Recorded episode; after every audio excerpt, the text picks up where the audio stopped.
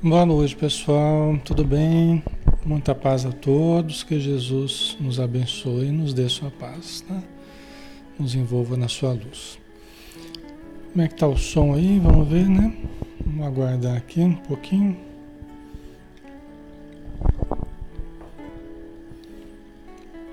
A gente já começa.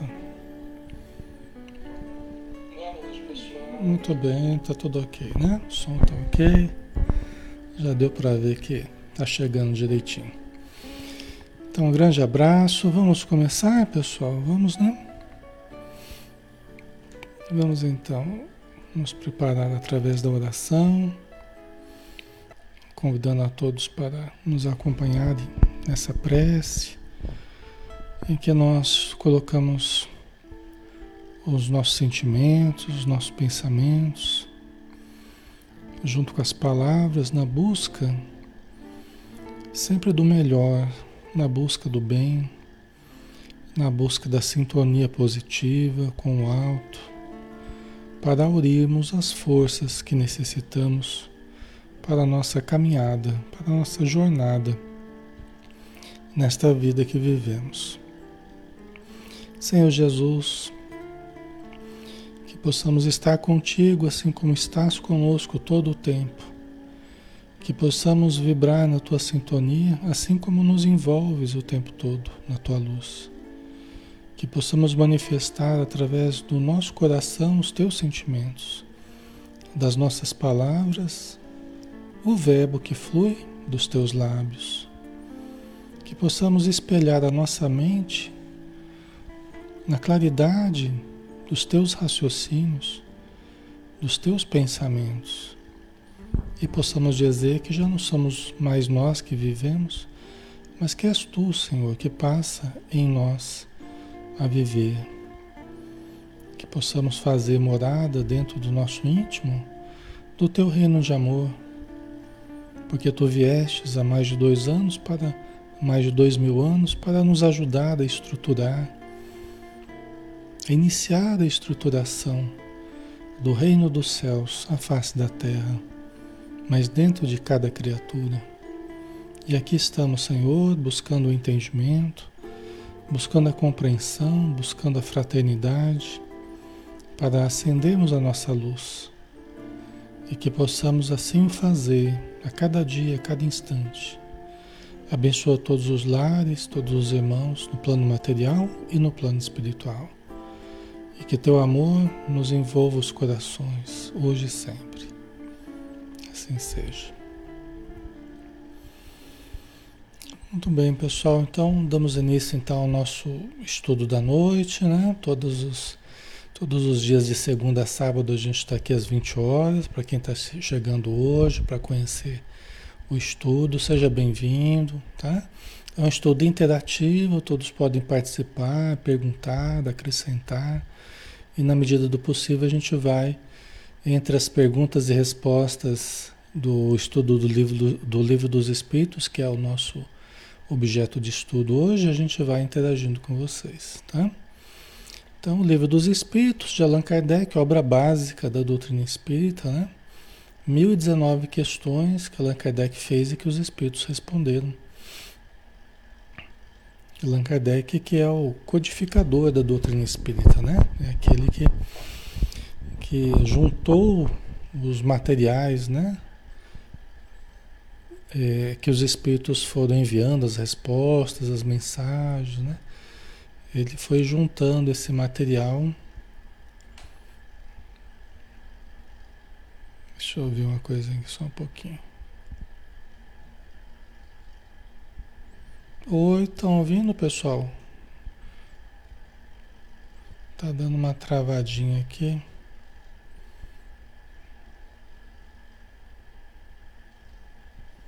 Ok, vamos lá, né? Nós estamos na parte segunda do mundo espírita ou mundo dos espíritos, capítulo sexto da vida espírita, escolha das provas ainda, né? E a pergunta 266, é a pergunta que nós vamos iniciar aqui, que Allan Kardec fez, né?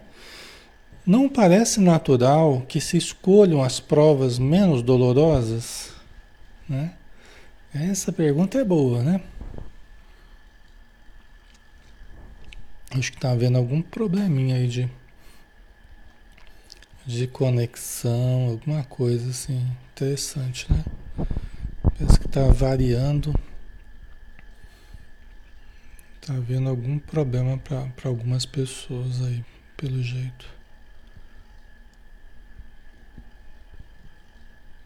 Interessante. Vamos ver. Ok. Então vamos lá. Não parece natural que se escolham as provas menos dolorosas? Né? É. Para a gente, né? A gente que, que só, quer, só quer moleza, né?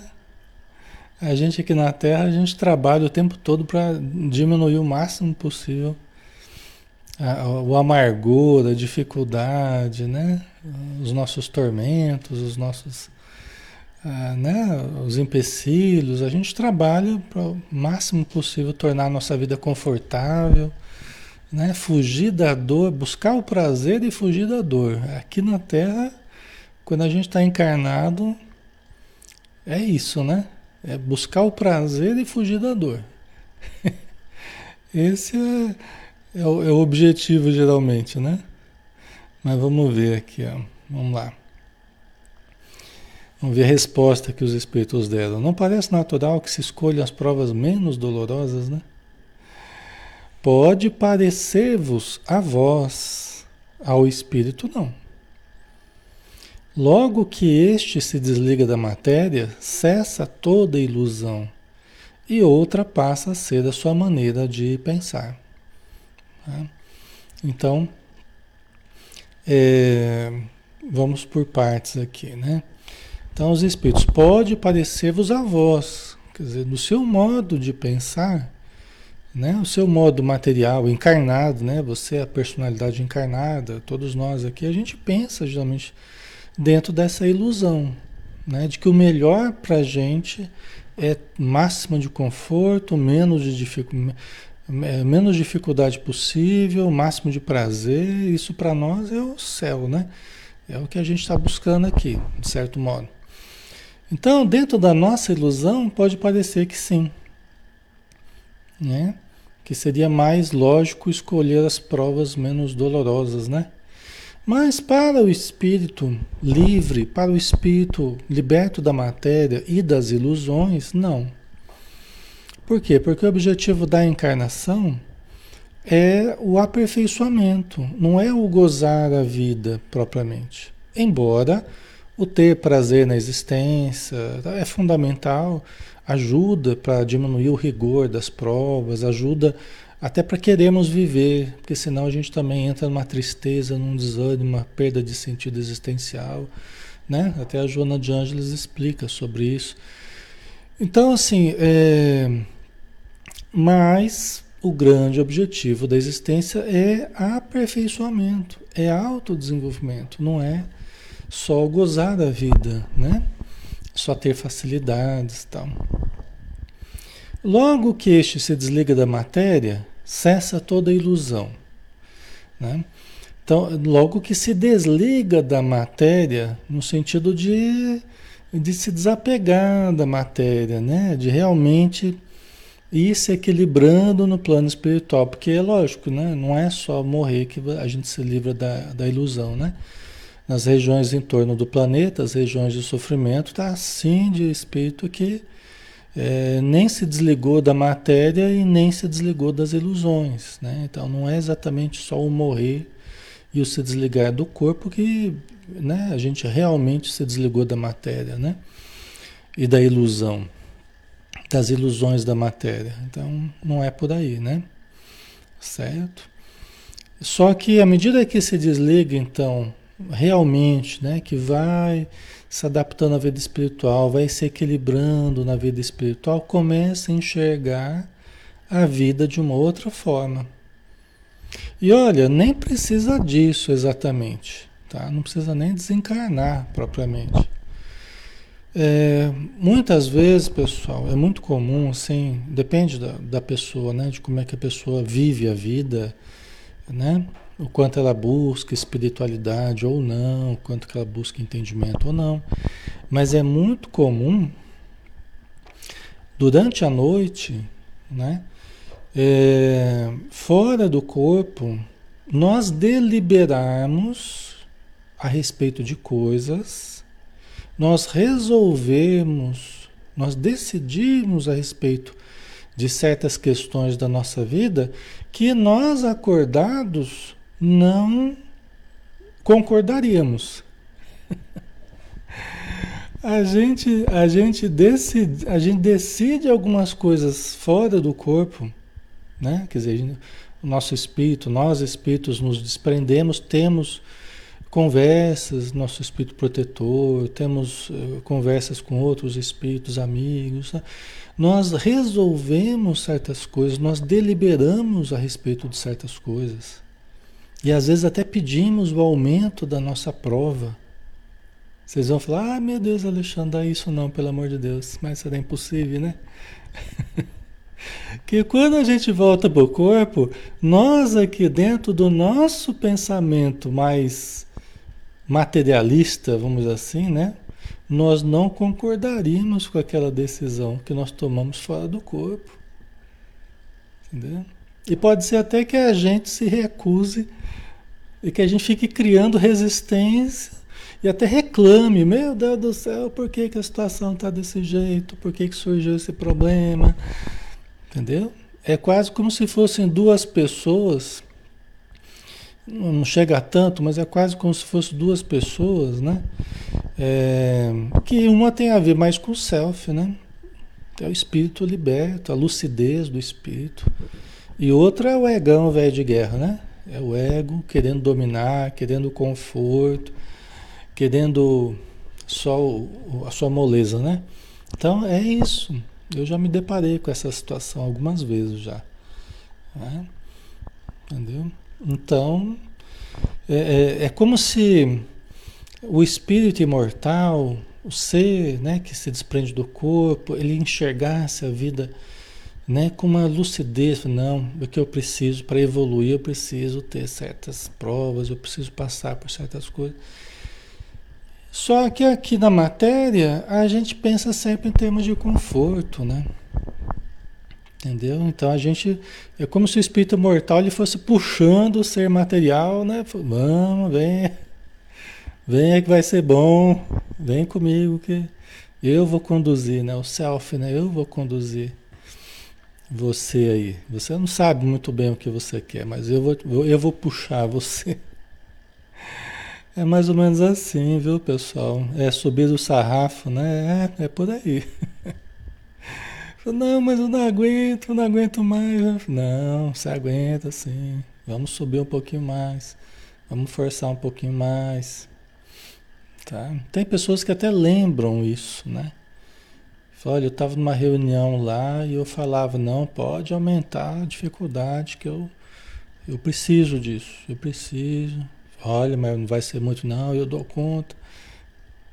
Só que acordado, eu falo, oh, me tira as provas, pelo amor de Deus. não estou acordando. Então, essa é a diferença, né? Devagarzinho vocês vão entendendo como é que é essa questão, né? Do ser fora da matéria, o ser que. É lógico, não é todo mundo que fora da matéria vai ter essa lucidez, né?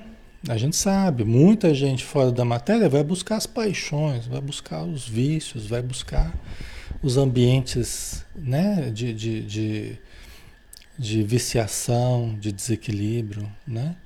Mas eu estou falando uma situação que a pessoa ela tem já essa vontade de melhorar, ela tem já essa frequência a certos ambientes de, de consciência, de luz, né?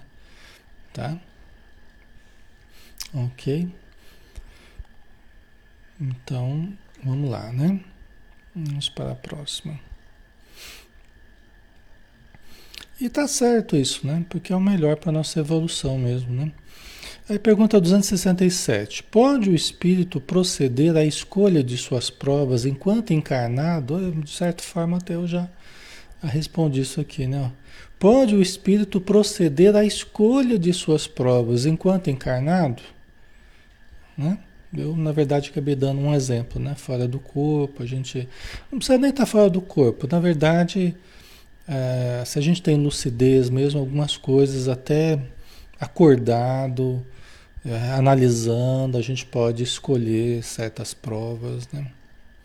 Ou pode rejeitar certas provas, pode pedir certas mudanças na nossa vida, visando o desenvolvimento, visando o aperfeiçoamento, o espírito imortal, a caridade, né? Tá? Pode o espírito proceder à escolha de suas provas enquanto encarnado? Vamos ver a, a, a, a resposta, né? O desejo que então alimenta pode influir na escolha que vem a fazer, dependendo isso da intenção que o anime. Tá vendo? Né? Aquilo que a gente acalentar, se nós acalentarmos um desejo de, de mudança, de melhoria, nós podemos influir na, na, na, na, nossa vida, mudar inclusive o rumo da nossa vida, visando o nosso aperfeiçoamento. Né? Dá-se, porém, que, como espírito livre, quase sempre vê as coisas de modo diferente. Né? Então é o que a gente tinha falado, né? Quer dizer, quase sempre quando a gente está num estado de espírito livre da matéria, a gente vê as coisas de outro modo. Eu conheço um caso que a pessoa, que a mulher estava muito doente, né? Estava com mal de chagas, né? Mas ela queria muito ser mãe. Né? A programação dela nem passava propriamente, ela morreria é, cedo, né? Não sei exatamente quando, mas morreria cedo e estava com mal de chagas, né? E aí fez uma oração tão é, sentida, tão desejando ser mãe, desejando é, é, melhorar, né? Que mudou a programação. Mudou a programação. A oração dela mudou a programação. Está viva até hoje. Está vivo até hoje com seu filhinho e cada vez melhor. Entendeu? Mas era uma situação que né, não iria durar muito, né? não iria permanecer muito tempo na encarnação. Era a programação, era uma situação específica lá. Mas a oração mudou. Os espíritos falaram, olha, certa vez ela orou com tanta alma, né, com tanta vontade, e era uma situação tão importante a de vida ser mãe, né? Que ela querendo nós nós permitimos. Aí ela, a pessoa foi encaminhada sem que soubesse. Isso foi espontâneo, assim. Ela foi encaminhada para um trabalho de, de atendimento, um médium de cura, e em três meses ela estava curada do, da doença de Chagas, que não tem cura assim dessa forma, né? É uma doença difícil, tal. Mas através de um certo médico que depois virou amigo dela, ela, ela ficou totalmente curada. Nem o médico não sabia como é que tinha acontecido aquilo. Tem os exames, tem tudo. O médico falou assim, não, os exames devem estar errados, porque isso não acontece. Né? Mas estava lá, os exames lá demonstrando o antes o depois do, do trabalho da cura. Mas como resultado, tudo como resultado da oração que ela fez que expressava a intenção dela é, na vida, a intenção de melhora, a intenção de realização. Entendeu? Então, a sua fé acabou encontrando essa, essa, esse apoio na espiritualidade e a mudança do seu rumo, né? Ok? Então, muita coisa, os Espíritos falam, Alexandre, muita coisa pode ser mudada pela oração. Pessoa que ora com fé. Só que veja bem, a questão é que quando a gente quer movimentar a oração, a gente quer é, muito frequentemente, Senhor, é, tira os problemas da minha vida. Você vê essa pessoa, ela não pediu para tirar os problemas da vida dela, ela pediu para realizar o sonho de ser mãe. Porque com a doença de Chagas ela não poderia mais ser mãe. Né? Ela, o risco de passar para a criança era muito alto. Tal. né? Porque o, o, parasita estava na corrente sanguínea, então era um, era um, era um nível muito alto, né? De, então ela não pediu para me tira os problemas, me tira, né? É, transforma minha vida para que minha vida vire algo, né? Gostoso. Não foi isso que ela pediu na ação. Ela pediu a realização de algo muito importante, que é a maternidade. Entendeu? É diferente. A gente quer movimentar a oração como um instrumento para a gente alcançar é, os prazeres e a gente só muda um pouquinho a tática, né? A gente, a gente quer usar Jesus, né? É que nem a pessoa fala assim, ah, mas quais as vantagens que a gente vai ter na religião, as vantagens práticas? Porque a gente quer usar a religião para obter vantagens práticas, né? E o objetivo não é esse da religião. O objetivo da religião é nos fazer melhores. Não é a gente obter vantagens práticas, né?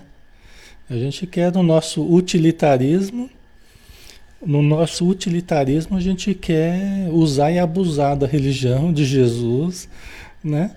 Só pensando no, nos nossos prazeres e nos nossos, né? Nosso bem-estar, né? Mas não é, a grande função não é essa, né? Tá? Então vamos lá.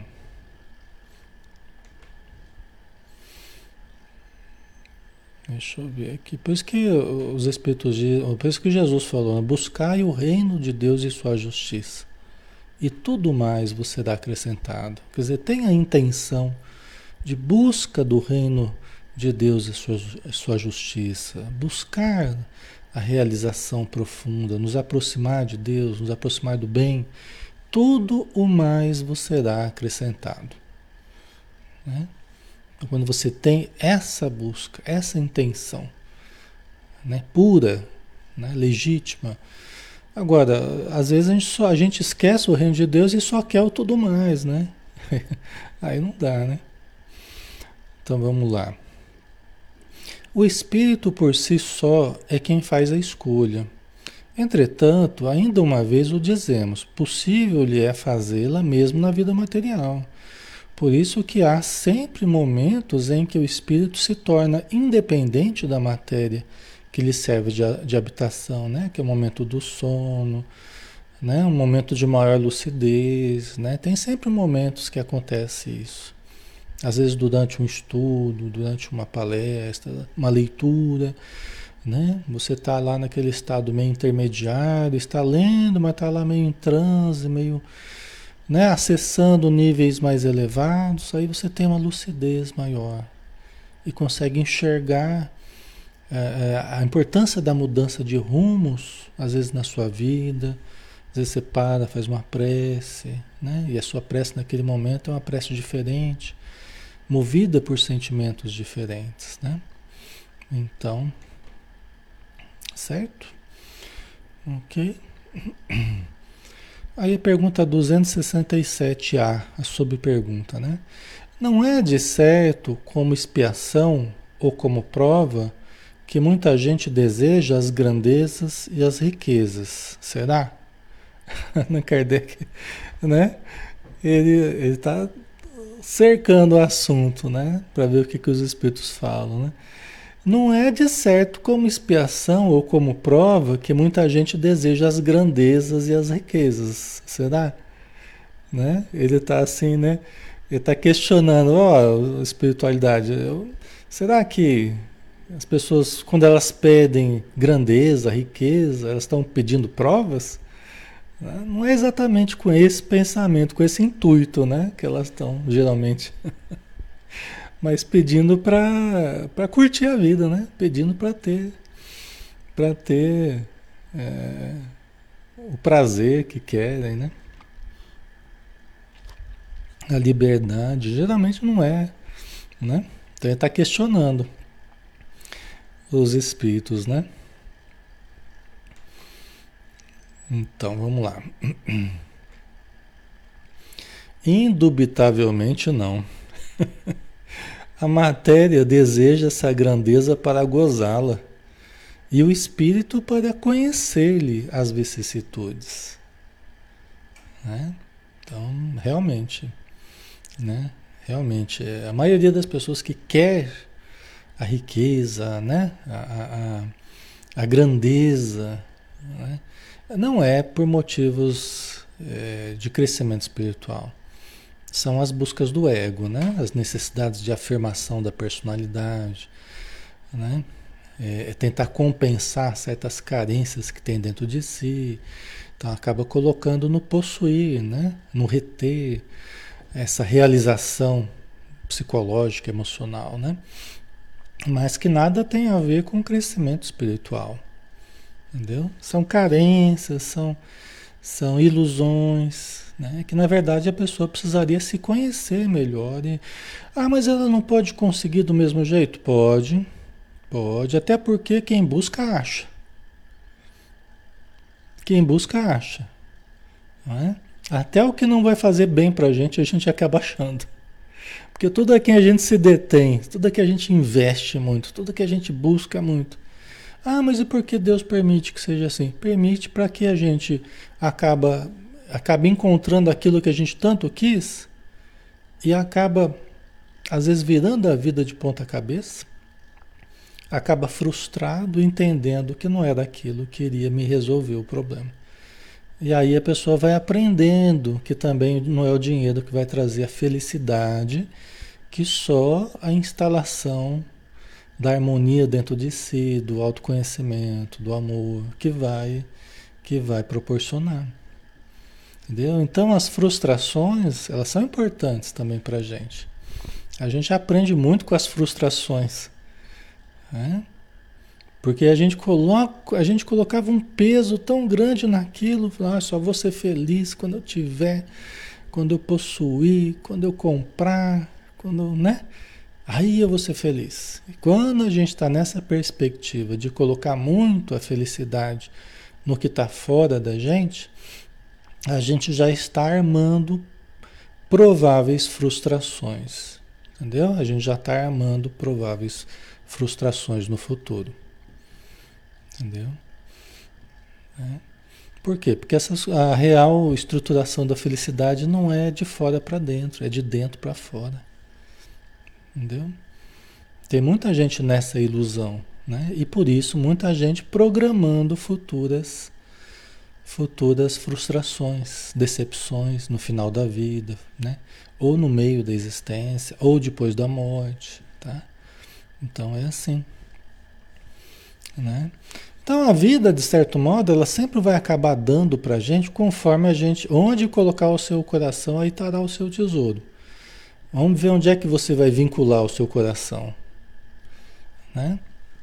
Nas coisas materiais ou nas transferências metafísicas, nas transferências espirituais? Quando a gente começa a, a lembrar que somos espíritos imortais e a gente começa né, também e principalmente a ter metas espirituais, não mais somente metas materiais, achando que isso vai ser o supra-sumo da minha existência. Não vai. Não vai. Entendeu? Não vai. Né? Alexandre, mas ajuda, o dinheiro ajuda, claro, o dinheiro nos mantém vivos aqui, né? os recursos, é lícito, é, é, é, é legítimo a gente buscar uma situação confortadora, segura, buscarmos o alimento para a família, sustentação, né? É legítimo, é um instinto de conservação, né? Se a gente não tiver isso, a gente está morto já. Né? Então nós precisamos, né, dos recursos materiais, do cuidado do corpo, da saúde e tal, né? Mas tem um valor relativo. Não tem mais o valor absoluto que eu dava antes. Por exemplo, num pensamento materialista. Né? Então agora o valor que eu, tenho, que eu dou a isso é um valor muito relativo, é só o valor que tem mesmo, e não mais do que, do que tinha. Né? É só o valor que essas coisas têm, que é o valor de proporcionar uma certa segurança, um certo conforto, a sobrevivência e tudo mais. O problema está nos nossos exageros. Né? As coisas têm um valor específico. Agora, o valor que eu dou a elas Aí eu que estou valorando a coisa conforme a minha visão. E na minha visão distorcida, eu só vejo o prazer, eu só vejo as buscas materiais, o reter, né? E sob a ótica do conflito, né? Da carência, né? Do não me amar, né? Aí eu começo a amar as coisas ou achar que eu amo as coisas, né? É se tornar dependente das coisas, certo? Então, não é falar mal do dinheiro. O problema não está no dinheiro e nunca esteve no dinheiro. O problema está em nós, do, no que nos move na busca do dinheiro ou dos bens. Quer dizer, quais sentimentos estão me movendo? É a compensação daquilo que eu não estou fazendo por mim, né, espiritualmente? Eu estou querendo achar na matéria? Se for isso, né, o resultado é frustração. Né? Agora, se for realmente eu tenho um projeto de, de amor, de socorro, de ajuda, de amparo, de, né? Eu posso até ter vindo mesmo para esse planeta com a programação grande até.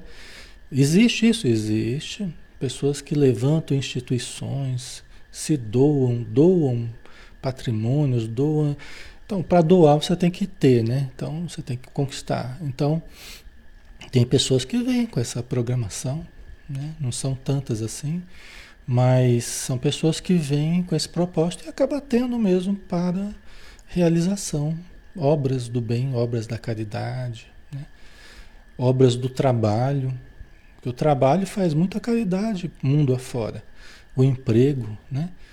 Pessoas que, que tiveram uma ideia e, e se movimentaram, movimentaram a sua inteligência para produzir, né? E, e arregimentaram pessoas para trabalhar. Isso também é uma grande ajuda, né? É, um, é, um, é, um, é uma iniciativa abençoada, né? A iniciativa do trabalho, né? Da criatividade e tal. Então, quando, quando os bens, quando os, o, dinheiro, o dinheiro, os recursos conseguem se converter em trabalho para milhares de pessoas, né? Quando a pessoa ela, ela gasta o seu tempo, a sua saúde, até a sua energia, mas para manter as obras que geram emprego, que, né? é uma grande tarefa, né? É uma grande tarefa. Certo? Mas a maioria quer a grandeza, né? O dinheiro para só gozar da vida, né? Ok.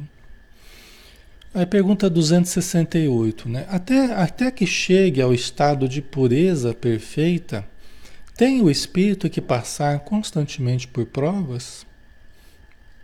Até que chegue ao estado de pureza perfeita, tem o espírito que passar constantemente por provas? Vamos ver a, a resposta, né? É, perfeito, perfeito, só Deus, né?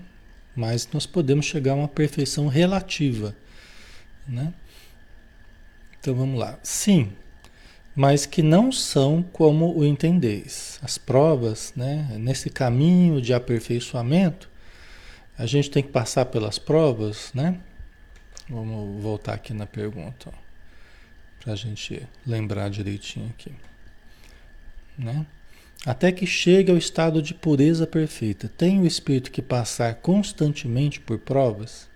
A gente tem que ficar passando constantemente por provas para chegar à perfeição, à pureza perfeita, né?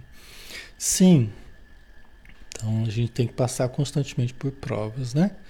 mas que não são como o entendeis, pois que só considerais provas as tribulações materiais. Então, nesse caminho de aperfeiçoamento, a gente tem que continuar passando por provas, sim, mas não existem apenas provas materiais, não, não existem apenas é, tribulações materiais. Né? Nós vamos crescendo espiritualmente né? Nós vamos tendo outros tipos de, de provas. Né? Aí continuando a resposta. Né? Ora, havendo-se elevado a um certo grau, o espírito, embora não seja ainda perfeito, já não tem que sofrer provas. Né?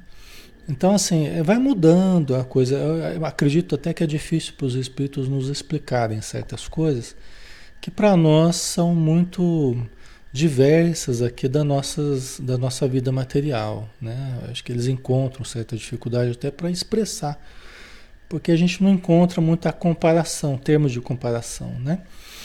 Mas, é, por exemplo, vamos pensar assim: será que Jesus tem menos problema do que a gente? Vocês acham que Jesus, fazer uma enquete, vocês acham que Jesus tem menos problemas do que a gente ou tem mais problemas do que a gente? Cuidado que tem pegadinha, hein? Né? Vocês acham que Jesus tem mais problema do que a gente ou menos problema? né? Tem mais, né? Deus, né? Vamos pensar Deus, né? O criador do universo, né? Criador de toda a vida, tal que existe, né? Imagina a quantia de problema que Deus tem, né? A questão não está em ter problemas ou não ter problemas. Né? A questão está na capacidade de solvê-las, de resolvê-las. Né? Quer dizer, os problemas, a quantia de problemas que chega a Jesus, por exemplo. Né? É referente a um planeta todo, vamos pensar. Né? Segundo Emmanuel, Jesus é o, o grande governador do nosso planeta. Né? Espiritualmente falando, né? Em termos gerais mesmo, né? Certo? Né? Então, é como um administrador. Jesus é um administrador do nosso planeta.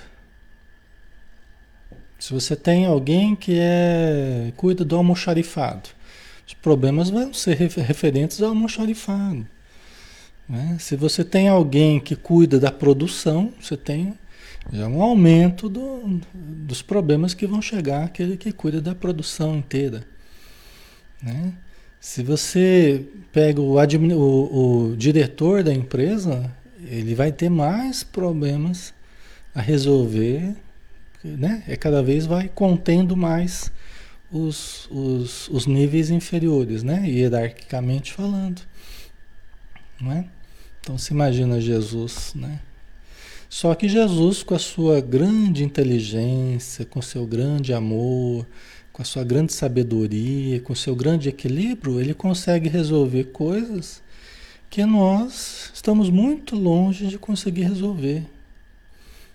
Né? Essa é a nossa diferença. Tá? Certo? É que a gente pensa assim, ai, problema é coisa ruim, né?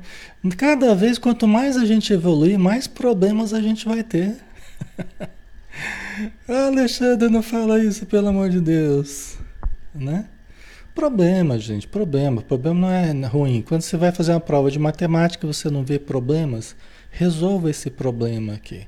É, você vê, a gente tá tão viciado a achar que problema é ruim, né? Não, fulano não tem problemas, ele tem desafios. Né? Não, problemas. Tem equações para resolver, tem questões para resolver. Não é algo ruim. Qualquer gerente de empresa, ele sabe que o dia a dia dele vai ser resolver problemas. Aliás, se não tiver problemas para resolver, ele não tem nem o que fazer lá. tem muitas funções, tem muitas funções que se não tiver problemas a resolver, não tem nem, não tem nem razão de existir. Né? Então a gente está muito viciado, achar fala problema, o pessoal ai não, problema é coisa ruim. Não tem nada a ver, né?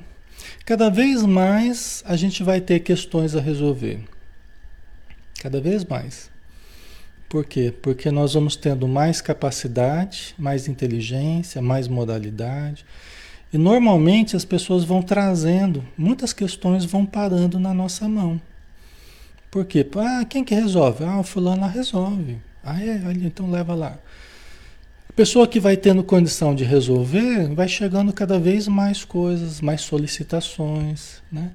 Você pega um Chico Xavier, por exemplo, pega um Divaldo Pereira Franco, né? Vamos pegar o Chico. Quantas caravanas iam lá, pessoas buscando certas soluções, orientações do Chico, ajuda, tal. Por quê? Porque ele tinha condição de receber essas pessoas, de dar uma palavra amiga, né? De, de ajudar a pessoa espiritualmente, na medida do possível. Né? Quantas solicitações chegam ao Divaldo? Chega porque ele tem condição. Não é? É cartas. Outro dia ele estava falando numa palestra a quantia de cartas, a quantia de e-mails, de mensagens no WhatsApp que chega a ele todo dia é uma coisa assustadora, né? Então ele falando, né, das solicitações que as pessoas fazem, né? Então para ele é normal. Ele foi aprendendo a, a resolver certas questões, né? Tá? Então isso é normal, né? Ok. Então, isso aqui a gente já. Então, as provas, no nosso processo de aperfeiçoamento, as provas, chamemos de problemas, desafios, questões a resolver. A gente pode chamar do que for, mas não muda o fato das provas é, a gente continuar passando e elas vão mudando a sua natureza, o, o tipo de, de coisa que a gente vai tendo que lidar, né? De situação que a gente vai tendo que lidar. Usemos o termo que quisermos usar. Continua, porém, sujeito a deveres nada penosos, cuja satisfação lhe auxilia o aperfeiçoamento, mesmo que consistam apenas em auxiliar os outros a se aperfeiçoarem. Olha que interessante, né? Esse pedacinho aqui da, da resposta. Continua, porém, sujeito a deveres nada penosos. É, quer dizer, quando a pessoa começa a ver a vida de uma forma diferente, de uma forma mais amorosa, já começa a ser menos penoso. Quando ela começa a ver pela ótica da caridade, do serviço ao próximo, já vai sendo menos penoso. Esse é o fardo leve, o jugo suave de Jesus, né? Conforme a nossa visão da vida vai mudando, né, as provas que vêm elas já não são mais tão penosas. Porque o nosso modo de enxergar já não as vê de uma forma tão penosa, tão complicada. Isso já está uma grande vantagem. Só nisso já está uma grande vantagem, né? Então continua, porém, sujeito a deveres. Você vê deveres, né? Só da gente entender a vida como um conjunto de deveres. Ah, não, eu não quero dever, eu não, eu não, esse negócio de dever para mim não tem nada a ver. Não, a gente vai entendendo uma lição, inclusive, bonita do Evangelho segundo o Espiritismo, a lição que fala do dever. É uma das mais bonitas, eu acho. Né? Então, assim, é, é, dá uma olhadinha lá quando vocês puderem, né? O dever. Né? É, quando a gente vai despertando para o senso de dever, já é maravilhoso. Né? A gente começa a lidar com as coisas como sendo o nosso dever. Já não precisa ninguém ficar cutucando a gente, não precisa ninguém ficar empurrando a gente, não vai, faz lá, não. A tua consciência já, já entende aquilo como um dever. Né? Por isso que ele fala aqui, ó, continua, porém, sujeito a deveres nada penosos. Porque a pessoa ela não, ela não entende como coisa penosa. Ela entende como um dever e se sente feliz né? em, em fazer, né? em ajudar. Né? Então, vamos lá, deveres nada penosos cuja satisfação lhe auxilia o aperfeiçoamento, mesmo que consistam apenas em auxiliar os outros a se aperfeiçoarem. Porque é isso que vai acontecendo, né? Conforme a gente vai é, se aperfeiçoando, a gente vai se purificando mais espiritualmente, os espíritos superiores, eles trabalham para nos ajudar a nos aperfeiçoarmos. Né? Os espíritos superiores, os espíritos amigos, eles trabalham, dos deveres deles estão nos ajudarem a nos aperfeiçoarmos. Né? Então, isso é bem legal, né? O dever se transforma num prazer, exatamente, Marli. Né? Vira um prazer. Né? A gente fazer o bem, fazer a caridade, auxiliar, servir passa a ser o maior prazer que existe, né? Certo? É, por exemplo, aqui na Terra, né, é muito comum as pessoas é, olharem o trabalho como sendo o trabalho como sendo um, um, um castigo, né? Um castigo. Ele não é entendido. Por exemplo, no livro dos Espíritos, Allan Kardec perguntou o que é trabalho. Aí os Espíritos falaram: trabalho é toda ocupação útil.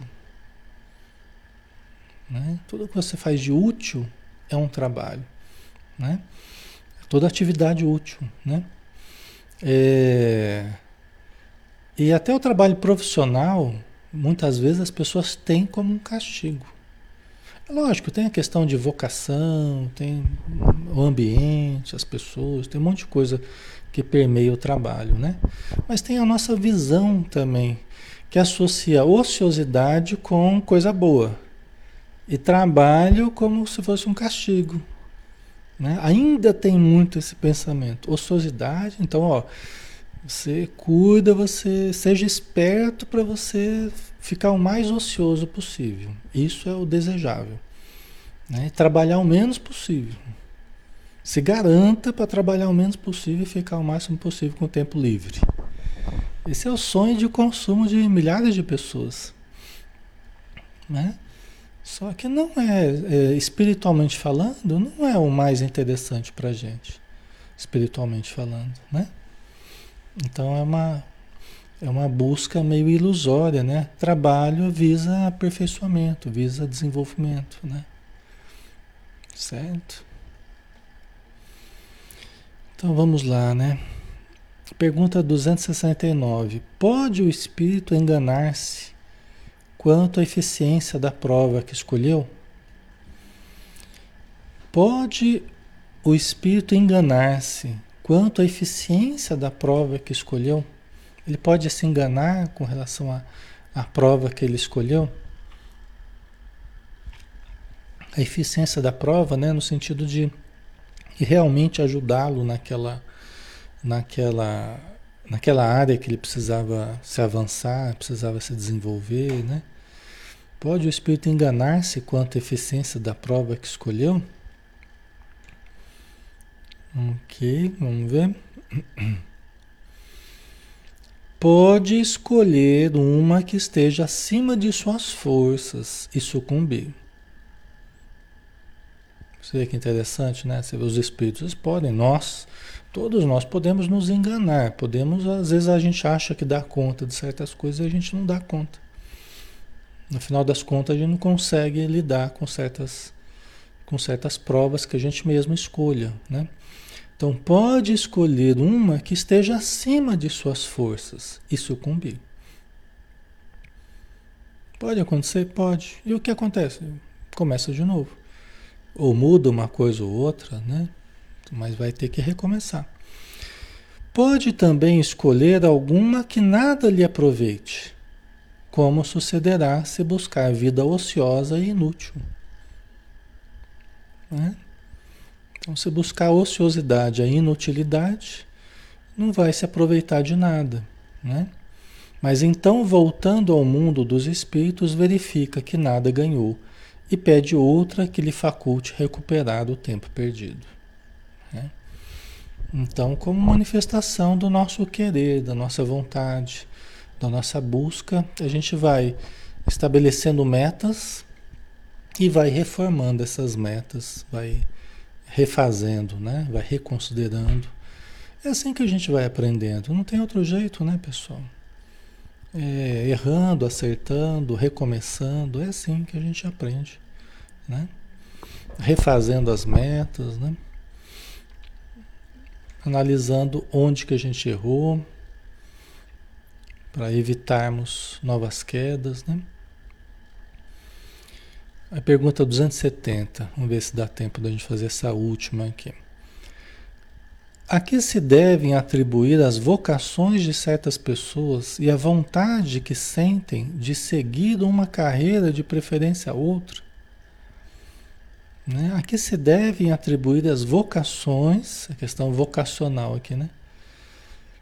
De certas pessoas e a vontade que sentem de seguir uma carreira de preferência a outra?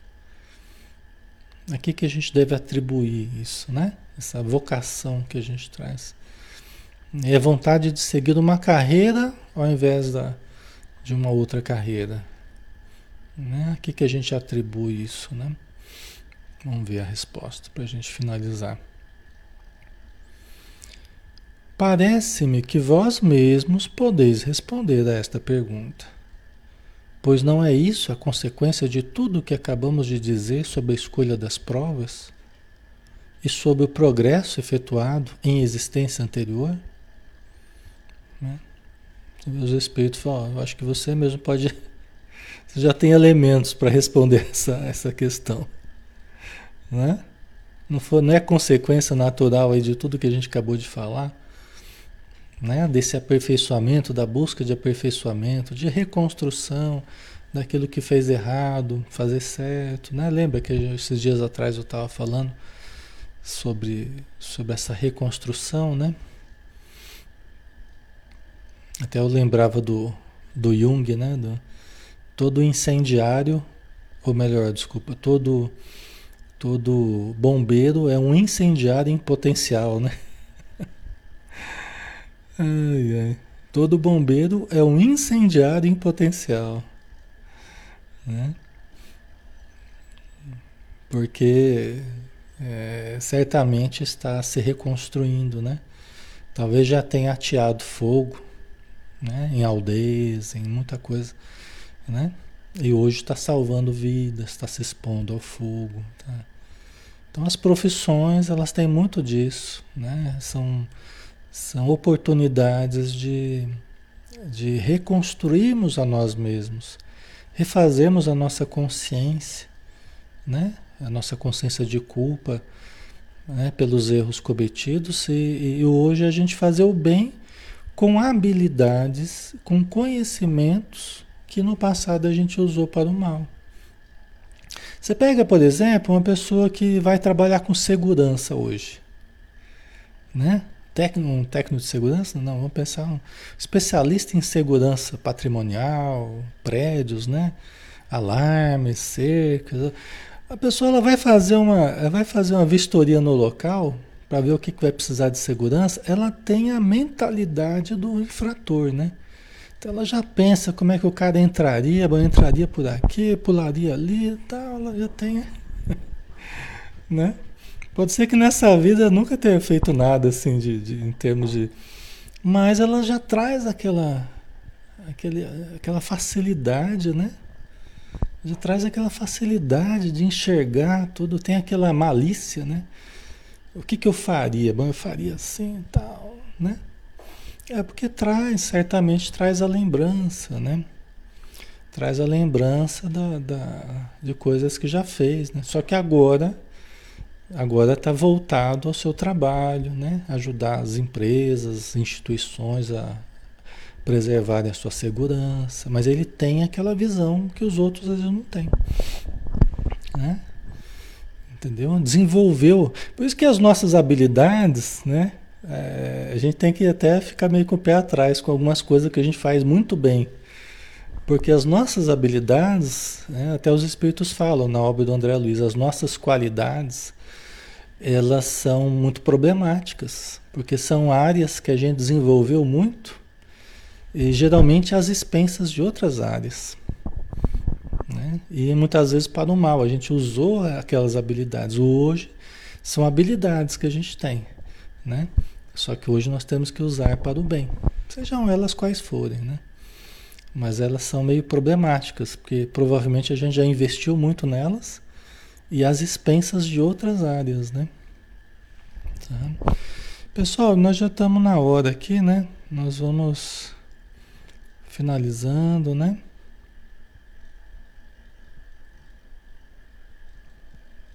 É, a profissão é a possibilidade da gente exercitar, desenvolver, né?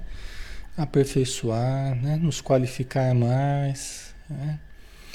E, tudo que a gente vai desenvolvendo é em cima do nosso fazer. Né? Então, as outras encarnações, tudo que a gente, for a gente foi fazendo a gente foi, fosse errado, fosse certo, fosse lícito ou ilícito, aquilo foi nos ajudando no desenvolvimento. Então hoje nós somos o conjunto de tudo que nós fizemos ao longo das encarnações, coisas certas e erradas, né? E a gente foi desenvolvendo potenciais que hoje a gente tenta usar só para o bem, né? A gente tenta usar só conforme a lei divina, né? Ok? Então tá bom, né, pessoal? Vamos finalizar por hoje. Aí na semana que vem a gente continua com o livro dos Espíritos, né? Então vamos lá fazer nossa prece.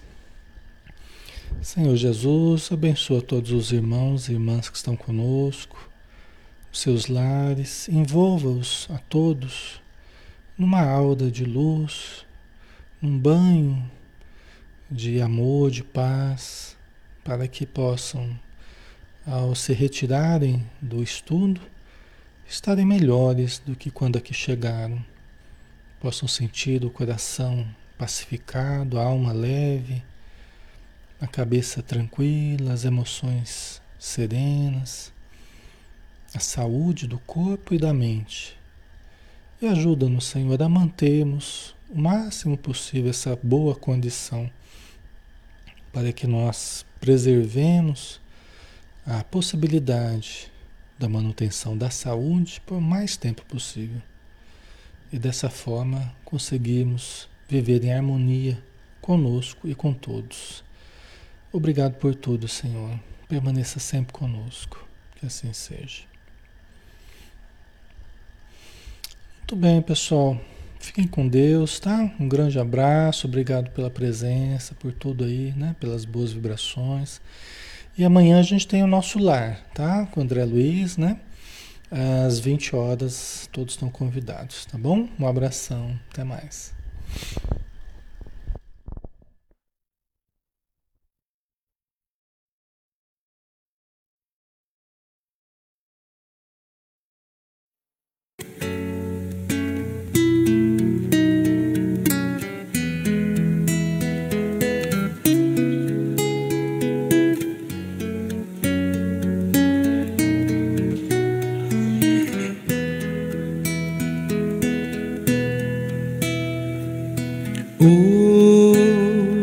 Eu estou tão em paz comigo, parece até que não faz sentido o que eu tenho chorado, o que eu tenho sofrido. Hoje eu olhei o céu da minha janela, vi no meu coração a presença tão bela de Jesus sorrindo e dizendo para mim: